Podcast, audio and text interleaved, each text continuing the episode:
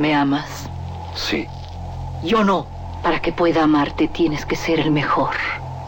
En este desierto viven los cuatro maestros del revólver. Tú tienes que encontrarlos y matarlos. De las primeras letras del guion a la proyección de la última copia. Las mejores escenas de acción suceden detrás de la pantalla. Porque ahí donde ves yo antes era rico de a madre. ¿A poco? Nomás que, hijo, no veas que me gasté la feria. Una parte, la neta, me la gasté parrandas, desmadre, viejas, pedo. ¿Y la otra parte? No, es así, me la gasté a lo pen... Radio UNAM y la Academia Mexicana de Artes y Ciencias Cinematográficas presentan Toma 46. El cine en voz de sus creadores.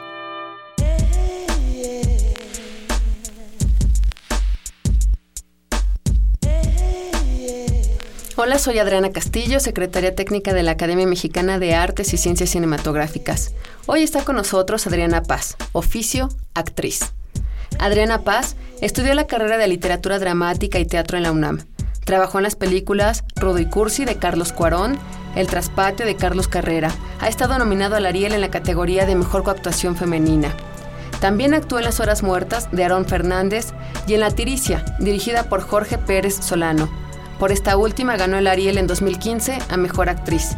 Adriana, un gusto tenerte con nosotros. Hola Adriana, gracias, el gusto es mío. Pues empízanos a contar cómo te acercas a la actuación, qué despertó en ti esa inquietud. Pues desde niña tenía esa inquietud.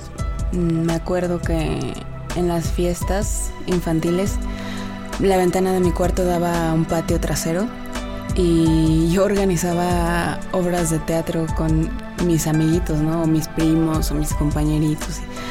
Y me inventaba cosas y las dirigía y, la, y el público estaba fuera de la ventana y nosotros hacíamos todo el show adentro. Y además mis papás de vez en cuando me llevaban a ver obras de teatro y yo, yo estaba fascinada. O sea, yo lo veía y decía, yo quiero estar ahí. Me ofrecía mágico, me quedaba soñando con las cosas que veía, con las que más me gustaban sobre todo, mucho tiempo, con, cuando iba al cine también. Y llegaba luego a actuarme escenas en el espejo hasta que mi papá me sacaba del baño porque solo había un baño. No sé, ya estaba conmigo, era, era algo innato. Y evidentemente ya tenía la inquietud, pero mis papás pues no tenían nada que ver, ni, ni con el teatro, ni con el cine, ni con nada de eso no les gustaba, porque mi padre, por ejemplo, yo creo que él hubiera sido un buen bailarino, un buen actor. Tiene un hermano que, que sí lo intentó y de hecho mi primera obra, bueno, mi segunda obra de teatro la hice con él en una pastorela que dirigía don Carlos Puliot, que también estuvo, eh, que, estaba, que hacía cosas en Televisa y hacía teatro. Y mi marido era mi tío. Mm. Pero él no, no lo hizo ya de manera profesional, pero así fue como también entré. Entonces, cuando supe que había una carrera, de teatro porque todo el mundo ya sabes. Pero, ¿qué quieres hacer? Pues es que yo quiero ser actriz. Ajá, pero ¿qué quieres estudiar? ¿En serio? actuación. Ajá, bueno, pero mi hijita. Entonces vi que había una licenciatura y pensé, mira, van a estar contentos ellos. Todavía pensando en los otros, fíjate. Y voy a estar contenta yo porque voy a hacer lo que quiero y voy a estar bien preparada, ¿no? Entonces así decidí ya entrar a la licenciatura.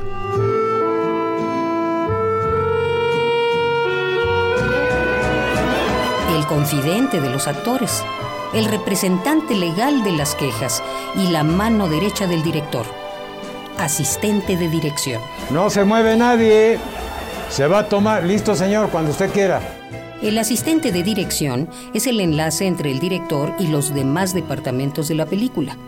Se encarga de llevar a cabo varias tareas antes y durante el rodaje.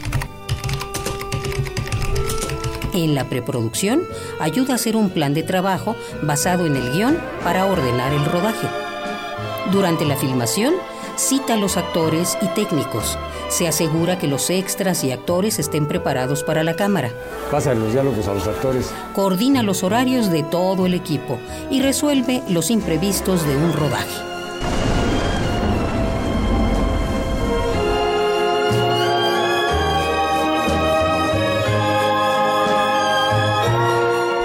Llegas al CUT. No, a, la, Facultad de Filosofía. A la Facultad de Filosofía. ¿Y ahí qué sucede?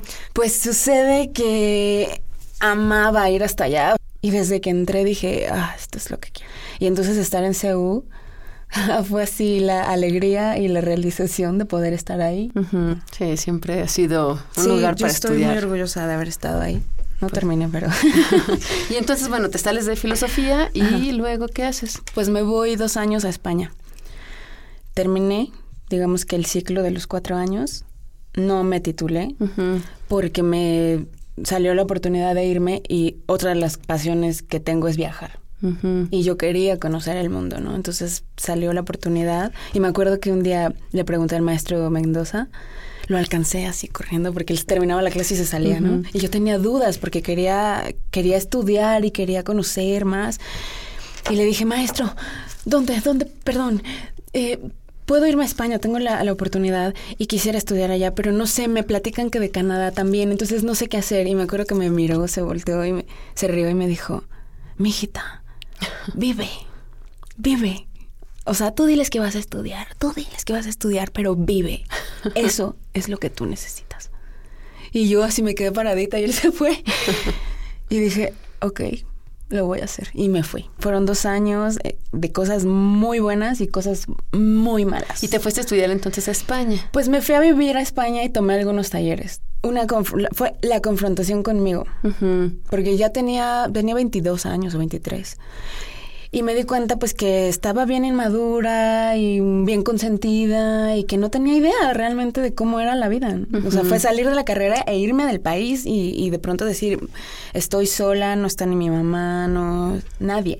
Estoy en otro país, que aunque hablan mi idioma, pues Son no- muy distintas. súper complicado, no está tan fácil de estudiar como yo pensaba, la cuestión del dinero.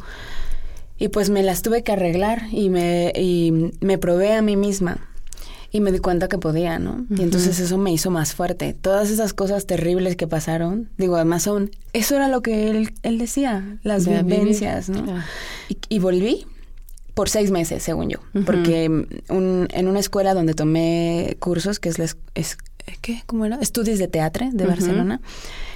Tomé algún taller y luego yo le expliqué mi situación al maestro y me dijo, mira, yo te hago una carta de que estás estudiando la carrera aquí para que tú la presentes como algo al gobierno y te hagan un- unos papeles como estudiante. Con eso tú podías trabajar cierto número de horas Así y ya podías regularizarte, ¿no?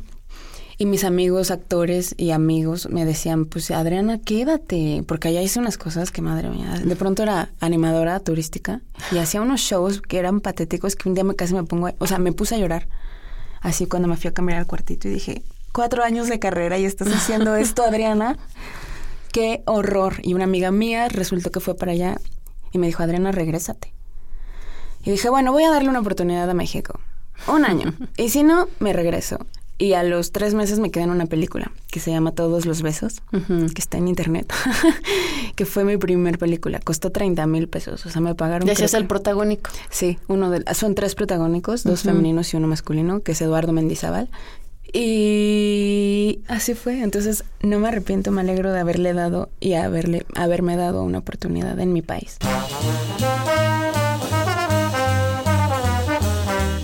A propósito, ¿se aprendió bien su diálogo? Sí, señor. Por cierto que en una de las líneas hay unas faltas de ortografía. Escribe el melocotón con Q y huevo con G. Qué. No, eso no importa, hombre, eso no importa. Sigue escuchando. Toma 46. Como lo va usted a decir y no lo van a leer, el público ni se da cuenta, ¿verdad? Claro, hombre, claro.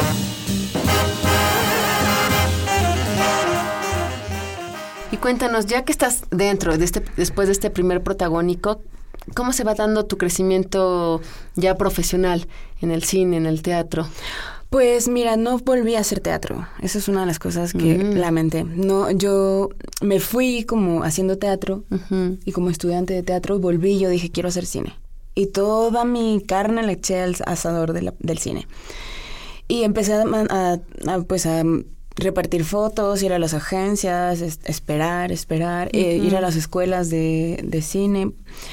Estaba muy desconectada y no conocía a nadie en el cine, entonces medio preguntaba. Conocí a Alejandro Rez antes de irme, porque curiosamente en una obra de teatro parece que Rodrigo Pla la fue a ver y yo hice casting para la película de Desierto antes de irme a España. No me quedé, pero así fue como yo supe de Alejandro Reza. Entonces, cuando volví con el primero que fui fue con él. Y así fue como empecé a investigar y a todos lados a tocar todas las puertas y esperar y hacer todos los cortometrajes que ponía en las escuelas de cine para aprender. Para conocer a la gente, para que la gente me conociera y para saber de qué se trataba, ¿no? Y así fue. Y la verdad soy afortunada porque también cuando volví mandé, llevé mis fotos con Manuel Tail. Y fue es un director de casting con una gran trayectoria. Exacto. O sea, yo tenía como siete meses, había hecho esta película, luego hice un mexicano más con, eh, con René Cardona III, que me divertí muchísimo. Me dicen, oye, Manuel Tail está haciendo casting para la película de Cuarón. Y llego y me dicen, no, ya no. Pero tengo de otro. Y yo, ah, ok. Entonces hice casting para otra película y se me quedó viendo y al final me dijo, a ver, está bien. Este, te voy a hacer el casting para la película de Cuarón. ¿Y, cuál era la frase que tienes que interpretar para el casting? Era la Antonia, la de Ruby Cursi. ¿Pero qué ejercicio te pusieron a...? Pues me pusieron la escena de la licuadora. y tu licuadora, manguito, ¿no? esa, esa escena. Y lo hice trapeando por la casa, lavando los trastes, así, todo, así, me estuve días estudiándola, ¿no? Y pues para hacer el callback, porque hice el casting, le gustó a, Manuel y, me, a, los, a la semana me llama y me dice, ¿te quieren ver? Soy afortunada porque, no, porque sucedió pronto, en realidad.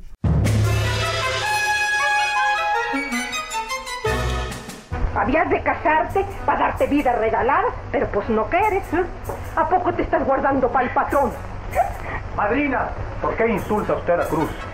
Después de que la hace sudar trabajando, todavía la humilla. Fernando de Fuentes, escritor, productor, guionista, editor y director de cine.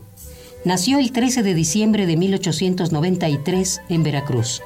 Comenzó a trabajar en el cine cuando era muy joven, como exhibidor en las salas populares Circuito Máximo. Ahí tuvo la idea de utilizar el subtitulaje en las películas sonoras norteamericanas. Más tarde fue asistente de dirección de Antonio Moreno. Con él colaboró en las películas Santa y Águilas frente al Sol.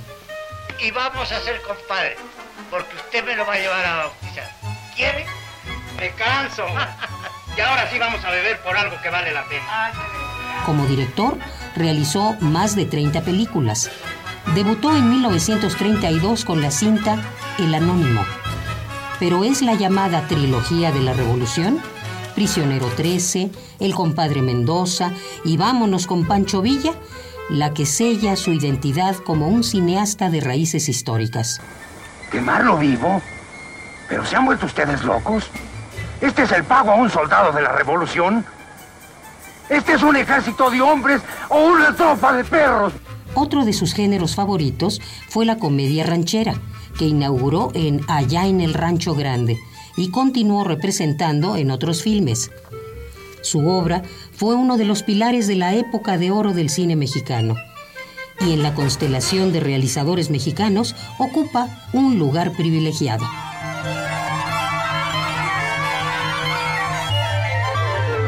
Adriana, se nos come el tiempo, pero dime, de la tiricia, ¿qué fue lo que más fue un reto para ti como actriz? Es un personaje muy fuerte, una mujer que está en una situación de dejar a su hijo. Pues creo ahora que uno de los retos más grandes fue pues mantener un personaje mucho más tiempo, ¿no? Porque he tenido muchos acercamientos a personajes con esas características. De hecho, son los que más me dan. Pero mantenerlo como un personaje protagónico, en ese sentido fue un reto.